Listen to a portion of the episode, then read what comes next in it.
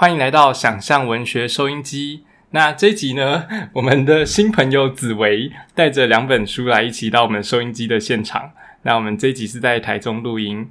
那紫薇有一个蛮特别的经验是，呃，紫薇现在是大要升大学一年级，就是现在听众包含我自己听到大学一年级，就是在几个月前还是高中生，就觉得 是一个无法想象的年纪。然后，呃，刚认识紫薇的时候，就觉得紫薇是一个呃才华洋溢的高中青年，诶，就是得了一些文学奖。那也蛮早就有一些就是自己对创作的想法。然后也听说紫薇现在是上清华的哪一个？他是清华学院学士班，就学士班，他是全校不分系的概念。嗯，对啊，在我那时候还不分系，还是一个比较新一点点的概念。然后我们成大才刚开始要推不分系系所几年而已。然后我也觉得不分系其实是一个很棒的想法，因为比如说我今天如果要做一个呃人工智慧的机器人，那我要懂心理学，我要懂语言学，因为机器人要讲话。对，然后我要懂电机，我要懂城市。然后其实。会发现学校里面没有任何一个科系是在教这所有的东西。对，然后所以我觉得部分系吧，部分系可以让你就是想清楚自己想做什么，然后去修相关的课。那紫薇是那个呃特殊选材上的，对不对？它叫特殊选材吗？对，它就叫特殊选材。嗯，它是一个蛮新的制度，所以我其实也没有听得很仔细。然后你可以帮大家介绍一下，就是现在特殊选材是怎么选吗？就是特殊选材，它就是很主要就是会先看你的，其实大部分学校都会看你的。比赛经验，然后或者是你的成果发表之类的，然后会有另外一个方式，就是你的家境会比较特殊，可能是就是亲民家庭，或者是你是侨生之类的，它就会符合其中一个条件哦，然后是个加分项，对对对。然后你只要符合那个条件，你就可以去投。然后每个学校几乎都有开，嗯，然后也都会有自己的简章。像这样子有多少？比例的同学，比如说我们现在，我们之前学测跟那个职考大概是一半一半，然后特殊选材占学校的比例很很少，对不对？对，占蛮少的。大概会几个人？哎，还是你不确定？我其实不太确定，但如果我我的高中的话，好像只有我一个，就只有你一个？对，那么少？我想说，应该一个学校十几个啊，只有一个？哎，没有。哎，如果用我这一届面试的话，以清大来说好了，我好像是。四百多个人，然后只取一百多个人面试，嗯，然后一百多个人取三十六还是三十八正取正取，对，哦，所以其实人数上是很少的，对，很少很少，甚至连连师范连师范国文也是，就是他所有人，我我记得我这一届师范好像是二十六那边，然后取四个面试，一个正取，二十。四个面，一个正取，对，一个正取，正取，对，万中选一，那其实蛮可怕的。对啊，你在那时候准备了哪些资料，或是你因为要得奖的经验嘛，所以你是用文学奖的东西吗？还是你是准备了哪些资料？哎，我其实文学奖占最多，然后再才是就是校刊的比赛。哦，对，然后剩下就比较偏就是家庭经验那一些的。了解，有大家会聊就是。因为我自己知道有另外一个少数知道的，也是特殊选材上，他是在高中时期就有自费出版一本书，嗯，然后就是拿那本书当做他的申请材料，嗯，然后这也有也有成功申请上，好像会是你学姐，如果没有搞错的话，然后很有可能有可能应该是清大，我没记错的话，然后那紫薇那时候你大概是拿了哪些奖项？然后你有没有听说，就是如果是特殊选材，那文学奖要得哪些才有？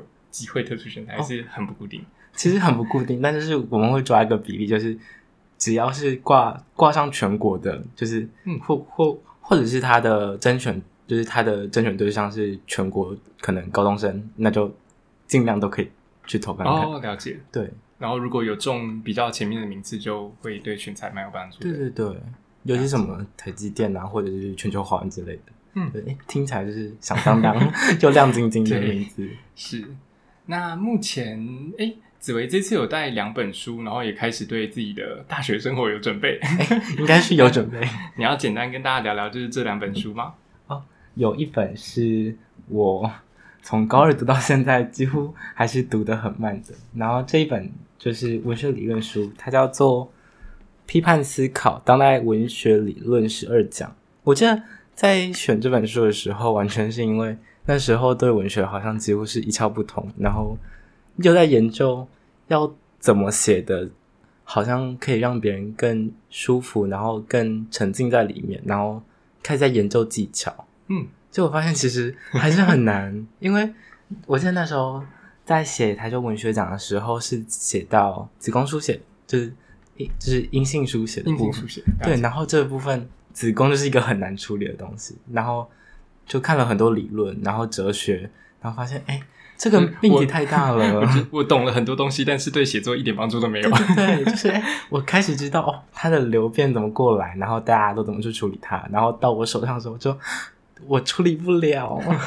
哦我觉得那有时候是那个，也不能说没有帮助，就是当你的视域被打开的时候，有时候会反而无所适从。嗯，就是原本你可能知道说，哎，这条路直走下去就会到终点，所以我作品这样子写，那写就会写完。可是当你知道的事情变多，会的技巧变多的时候，反而路变广了。所以你站在那个路口，你就发现，哎，走到哪边都可以的时候，我反而不知道要怎么走。嗯，所以我觉得这样就可以挑第二本书，嗯那就是台湾第一本就经过这么快，好，好我还是简单跟大家讲一下，就是那个《批判思考当代文学理论十二讲》是很经典的文学书，然后呃稍微有一点点的学术专业名词，不过再辅助一下一些维基百科之类的名词解释，应该大家都还算读得懂。然后呃，他会快速的带你了解，就是比较是西方的文学历史脉络这样子。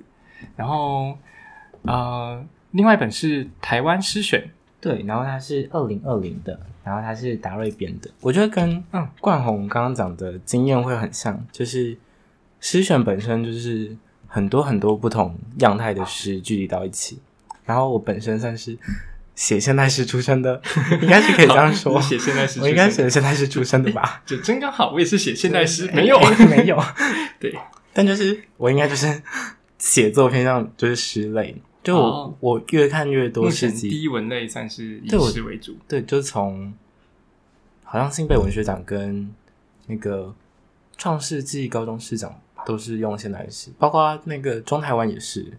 对，哎，结果台中就是一一中跟女中居然自办联合没错，我们就是特别的，就是跟大家科普一下，就是高中都会有那种高中文学奖嘛。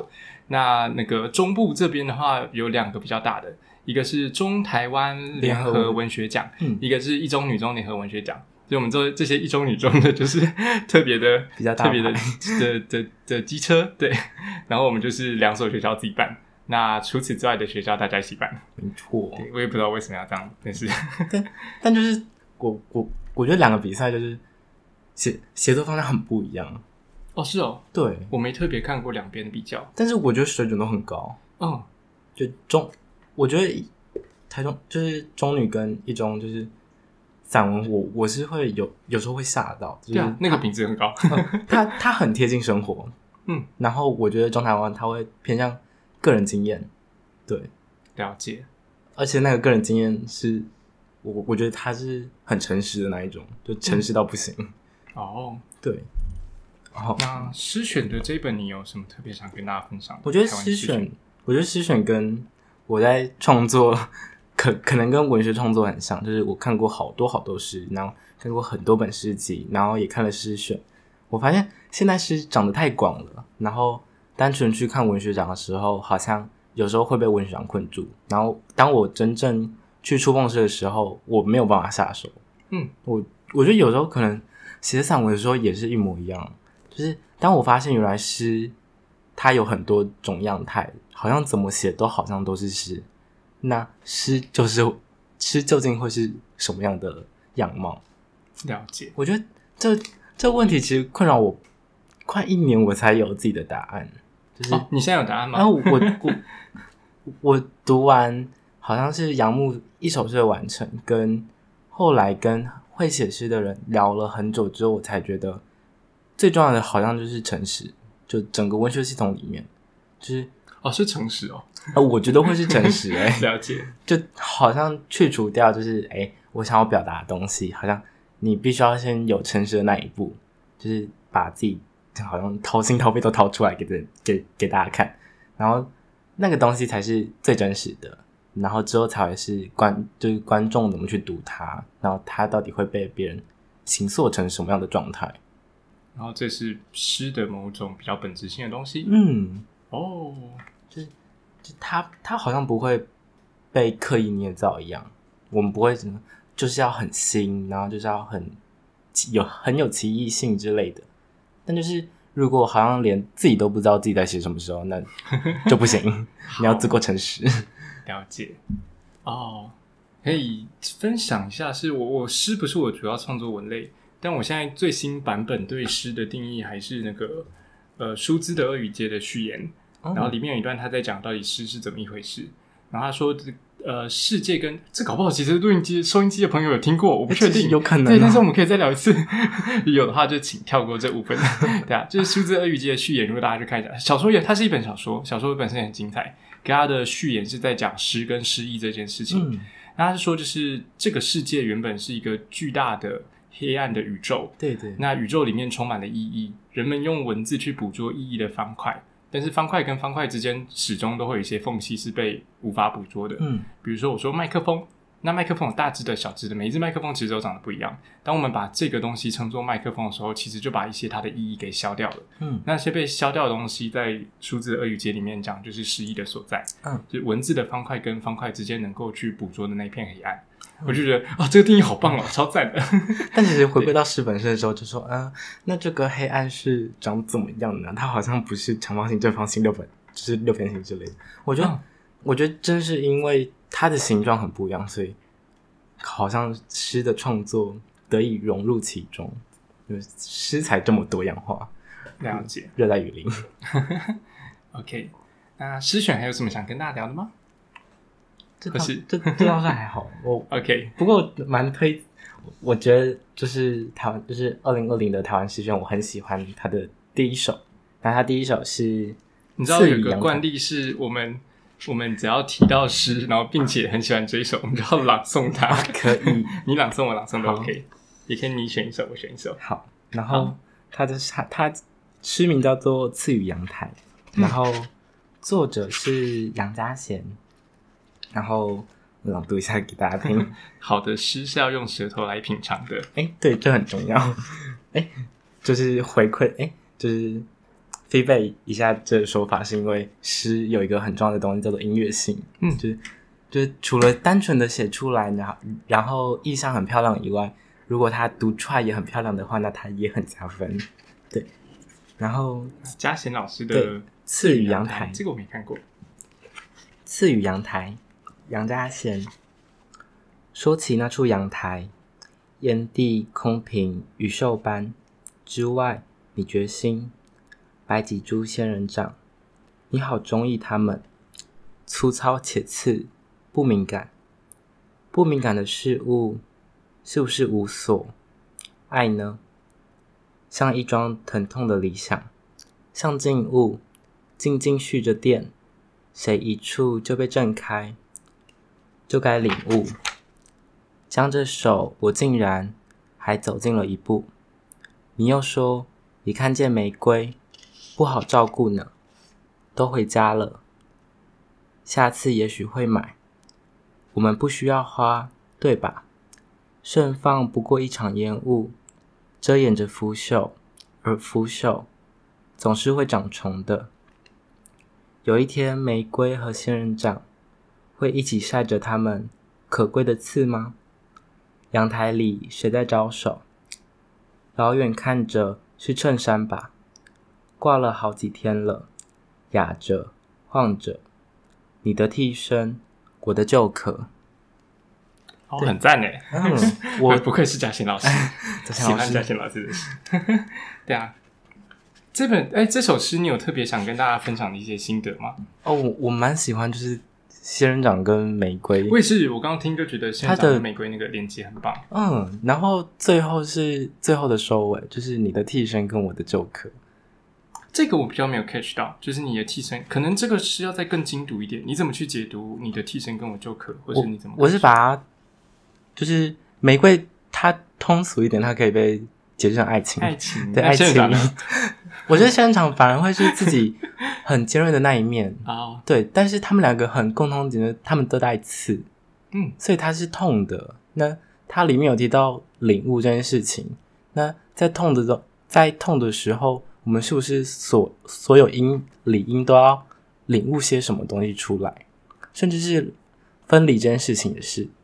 然后到最后，我觉得是衬衫，嗯，就无论衬衫是谁的，但它都被挂着或晒着，就是它是被曝露在阳光底下的。嗯然后我觉得你的替身跟我的旧壳，它其实单指同一件事情，它都在，我觉得它都代表过去。了解。对，就是无论是替身也好，或或是旧壳，它都是很流于记忆里面的那一种，无论是爱情分开，还是单纯的那种悲伤，我觉得这是收束很棒的地方。对，我在读这段的时候，有一种很可爱的感觉，就是我我对对不起嘉贤老师，哎就极其失敬。但这这这一幕，我印象就脑中出现一个那种卡通式的场景，啊然后玫瑰玫瑰的眼睛，玫瑰很可爱，然后跟仙人掌，然后仙人掌可能就是下下的招手，就像那种就是 LINE 贴图的仙人掌一样。嗯然后，因为它有一个意向的转化是玫瑰跟仙人掌的刺是长长在身上嘛，但很明显这里还要做一件事情是，他说玫瑰跟仙人掌在晒着他们的刺，然后晒这个会直接让我们想到他在这首诗里面提到的其他东西，就是晒衣服。嗯。所以我是玫瑰跟仙人掌，就是你可以想象它是一个卡通式的玫瑰跟仙人掌，把自己身上的刺像一件衣服一下脱下来，哎、然后脱下来就把那个刺摆在晾衣架上，嗯。然后就是裸裸着的玫瑰跟裸着的仙人掌，然后就是静静的等着那个刺晒干，我觉得 很可爱。裸着的仙人掌可能还蛮可爱的。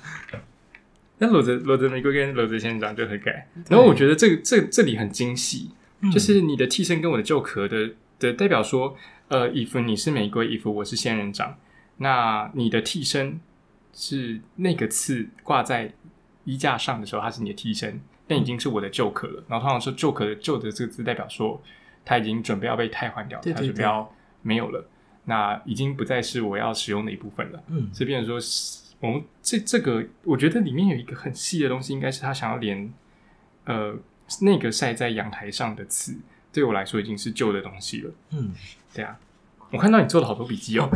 因为之前在写诗的时候就会说，哎、那我我们就是今天动词跟名词到底要放在哪里？如果嗯都把形容词全部舍弃掉的话，了解，记得之前从校就是从校内文学奖，然后不断到可能是创世纪诗奖，然后最后是新北文学奖，然后之后上大呃有有大学之后就是就是武林基金会办的那个全国高中文学奖，就之后还是在研究诗到底是它是长什么样的，然后到底什么东西它是富有诗意的。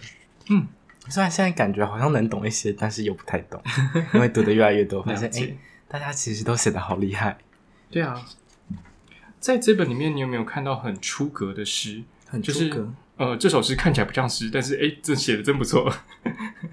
嗯，这倒是，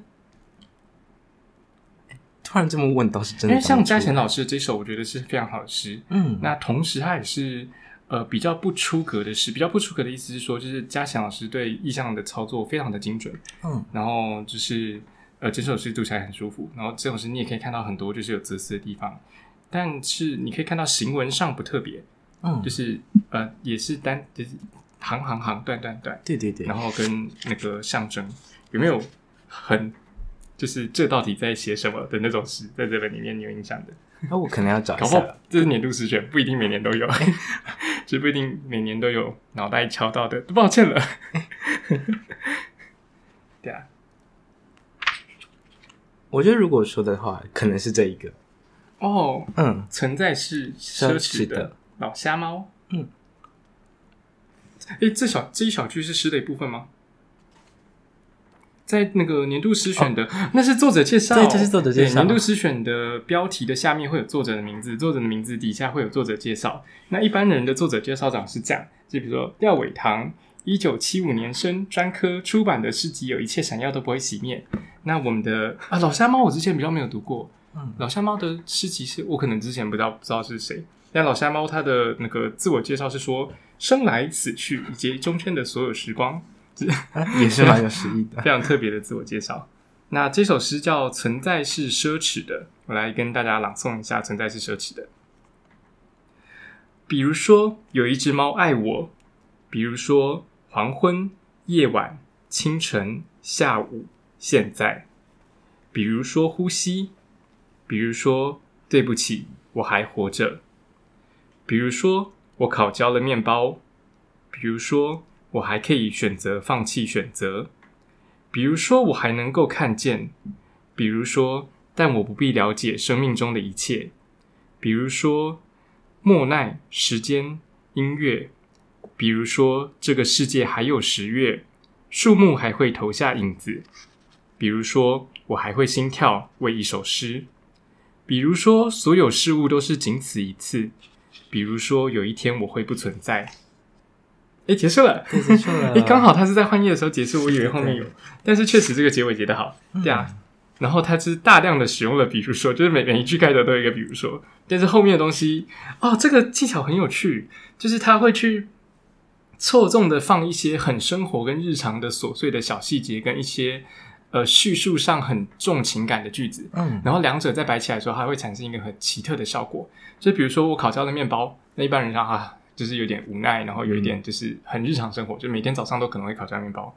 但是在那个烤焦的面包上一句是“对不起，我还活着”，就是情绪性 操纵的词。然后这是一个很好玩的文学效果，就是你把一个很琐碎、很普通，比如说我看到那个溜滑梯上有个小孩滑下来。然后这一刻，我突然想活下去，就是噔，对，就是前面的事情跟后面的事情一点关系都没有吧？但是你把一个极度高呃很很情绪很重的一个单句话，跟一个完全没有逻辑的，也不一定没有逻辑，但是嗯。隐约有一点逻辑在里面的呃一个很日常的平凡的事件搭起来的时候，就会产生这样子的，这很简单啦，但是也好玩的文字效果。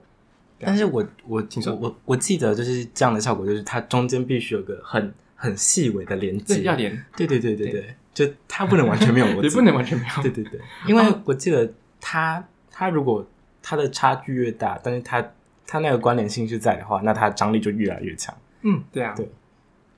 记得它有个专有名词，但忘嗯，记了。矛盾连接，那个应该是潇潇嘛，我有点忘记，不好意思，不好意思，应该潇潇老师在某一个诗论的的书，在我房间里，但是、哦 对，如果有找到，可以跟大家贴在留言区跟大家分享。然后里面是说顺向联想跟矛盾连接。那比如说，当我想到玫瑰，想到刺，这是嗯。顺向联想；当我想到刺，想到仙人掌，这是顺向联想。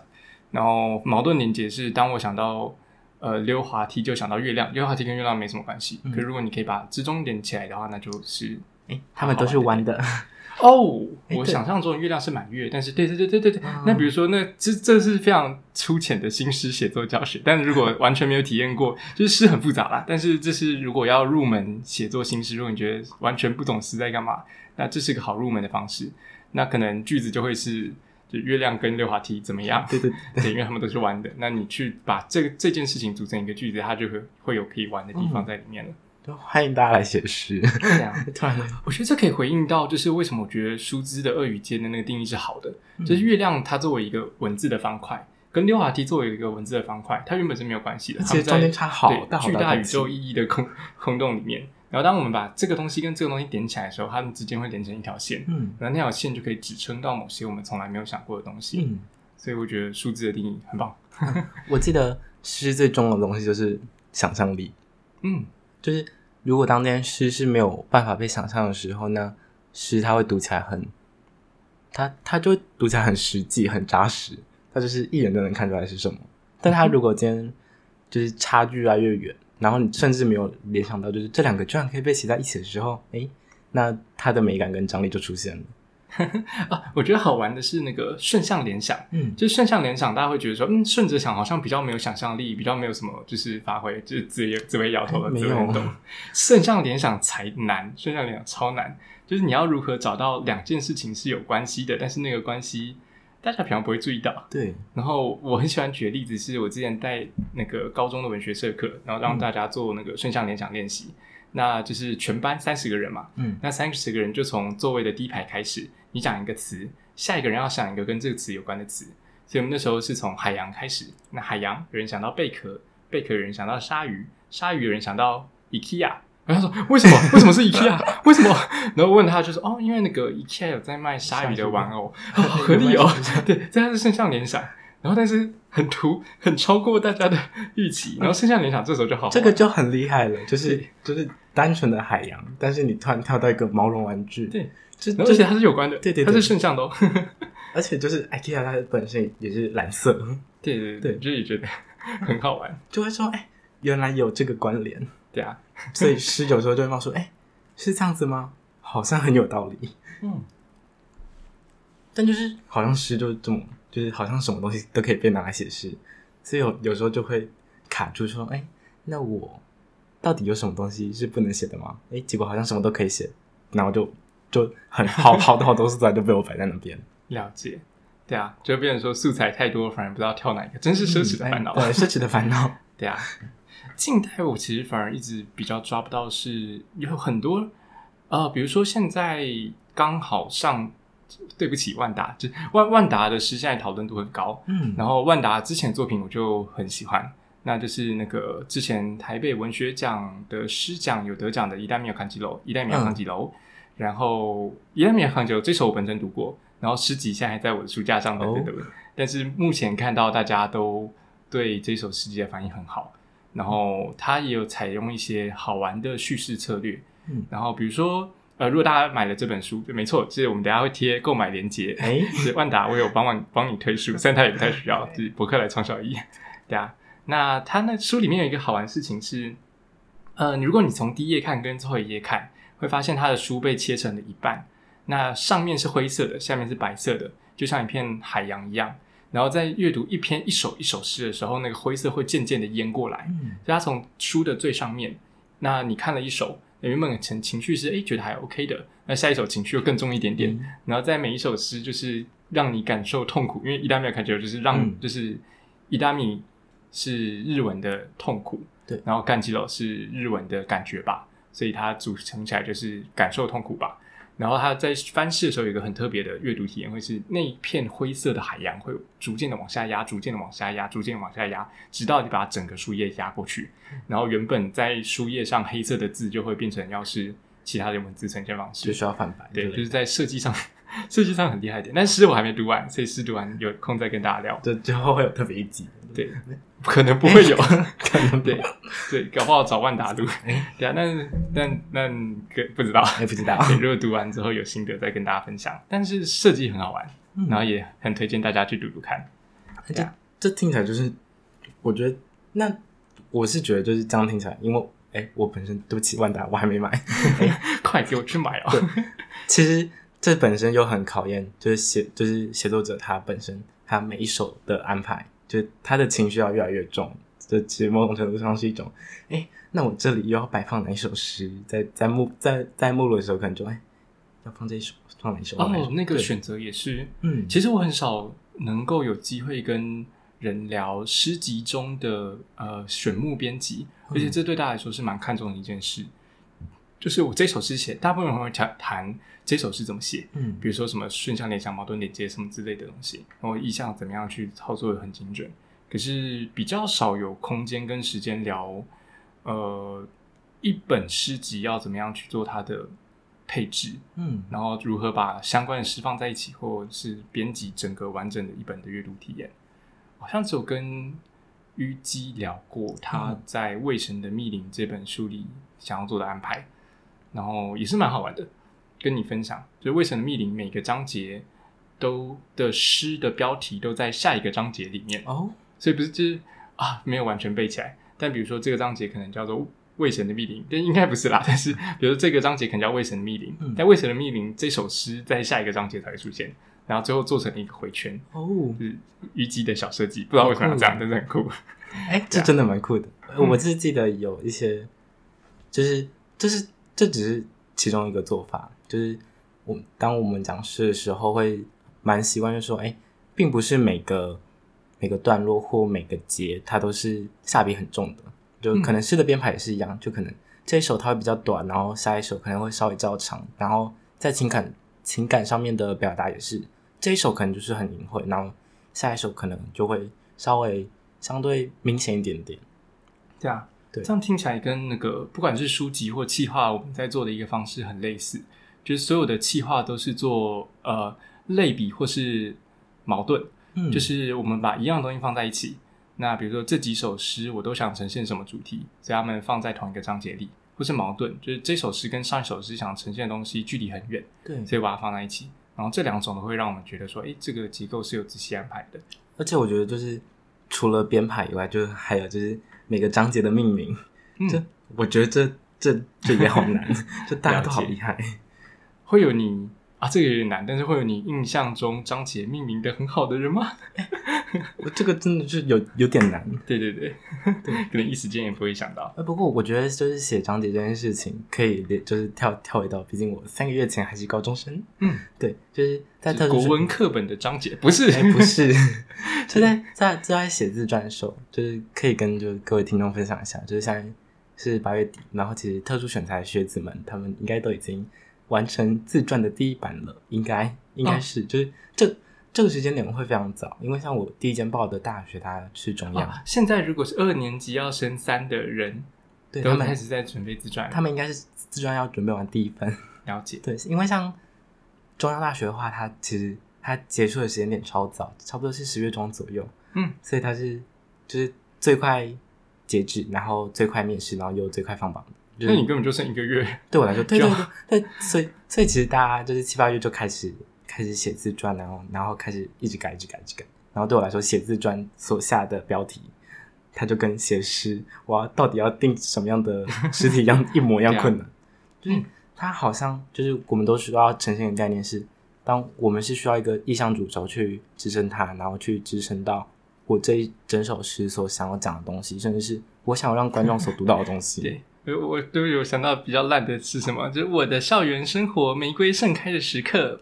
有抱歉但可能不会这么可能不会这么白。对，对对啊，哦，但是确实它的一些分类逻辑应该是会有共同性在里面的。那就是我觉得就是可能去年的我对我对我来说，它是好困难，好困难，所以我那时候也是看了很多诗或散文集，它是怎么编排目录的，就是说，哎，每个每每个片名，哎，他为什么会这样子？然后片名后面他的介绍怎么样，怎么样，怎么样？哦，然后才去思考自己的自传如何去做安排。嗯，甚至我整个自传里面，它整个自传它又是另外一个，它又有自己的主轴意向，了解，对，是这就是如果大家是有想要申请文学之类的，我觉得 用文学相关的经验去申请嗯特色食材。甚至是你直接把文学的知识跟你直接在写作上面的用法是直接带进自传，因为我是这样写的。对，虽然以我们这个频道的听众可能是推荐你的侄女这之类的，就侄子跟侄女在特殊选材的时候，哇，年龄层，突然断掉，年龄层突然差一多。对啊，那诶，节目的差不多最后一两个话题，紫薇还有想跟大家聊什么吗？我就是就是我们就是对对我来说写诗它是一件困难的事情。不过像是我自己有诗章，然后或者是说每天为你读一首诗，或者是各大就是在分享诗的平台，我会觉得分享诗这件事情是很可贵的。嗯，因为我觉得在校园生活就算了，甚至到我自己身边的朋友，大家都会觉得阅读诗这件事情很困难，就是说，哎、他在写什么？我不懂，我我觉得太难了。嗯就大家都觉得他比可能一般的文学作品，呃，朱自清小说、呃背影之类的，或者是说呃我爱鸟之类的，就大家都会觉得现在诗它好难，然后又看不懂，然后甚至很多人会觉得，哎、它的逻辑在哪里？哦为什么会为什么感觉每个答案都在超意之类的？哦，对，所以我觉得分享诗，我觉得这好像会是我会想一直做下去的事。哦，但我也反对那种选空题，就是那个诗的这句的下了个两个字是什么，就是都可以，都可以哦，都会有不同的文字效果，放了每每个东西，它会产生不同的连接。就可能白 天面包好 OK，对，白天面，跟就是它会产生不同的效果。嗯那没有没有哪个是最对的。但是我我觉得诗这件事情它玩味性很高，所以我嗯觉得我会想要再分享一首诗给大家之类的。对，可能从我们二零二零台湾诗选里面选一首，可以啊，好啊还，是没冠好问题冠，我选吗？我又没有看过这本，你可以选一首诗名，对啊，太随太随便了吧？这样这样根本就不是选哪一首，这样每一首你都熟吗？哦哦，这一本是我看过四五次，因为我觉得这哇，这么熟。嗯，哎、诶我我还我喜欢玉博，可以帮我。可以。诶玉博这首我也没看过。这首叫做《四分钟的黑暗》，捷运龙山寺站到江子翠站。一星期三午后，我错过了告别式。笛声将我召唤回车厢内部，它像一条连接内陆与岛屿岛屿的铁桥，几乎在台风之后毁灭。二，我逐渐往内部沉默，这一切都像自然在低语。我聆听，一张张尚未诞生的脸孔，广告牌，逝去的星体，恐惧在地板上扩张，水滴流动。空隙，一名透明的掘坟者挖开一座座椭圆冢。三，孩童在博爱座上安睡，像信箱里一起拥抱的包裹。他们在黑暗里成长，离开那一步，留下云的签字，凝结尾。一批又一批的飞行者，向着风暴报告各自的去留。第三次尖锐的声响，死亡答复了他们。四无人，盲风振翅，在空气里签名。一阵阵嗡鸣声，将我从黑暗中领回。好，结束。玉博的诗，对，我觉得里面很精，很很精巧，就是他从进入隧隧道里面的黑暗降临，然后。其实我没有搭过，就是龙山寺到江子翠站，但是我觉得北极有个蛮有趣的地方是，它很常发出各种各样，就是铁轨跟轮胎的摩擦声。我觉得它利用轮胎的摩擦声去引导，就是整个诗的推进也是很也是很精细的。所以我觉得，就算是没有搭过龙山寺到江子对站，也可以想象，对，也是可以想象，就是。其实这样的生生活体验，就是你从高铁或者是火车也是可以得到这样的效果。就是有时候我觉得是它难在，是我好像不是诗诗写诗的人，所以我没有办法知道写诗的人他当下的状态或者他心情想表达什么。但我觉得我正是透过这些生活经验的捕捉，然后把它带进诗里，带进我正在阅读的那个沉浸体验当中。我才可以知道，原来诗是可以离我这么近的。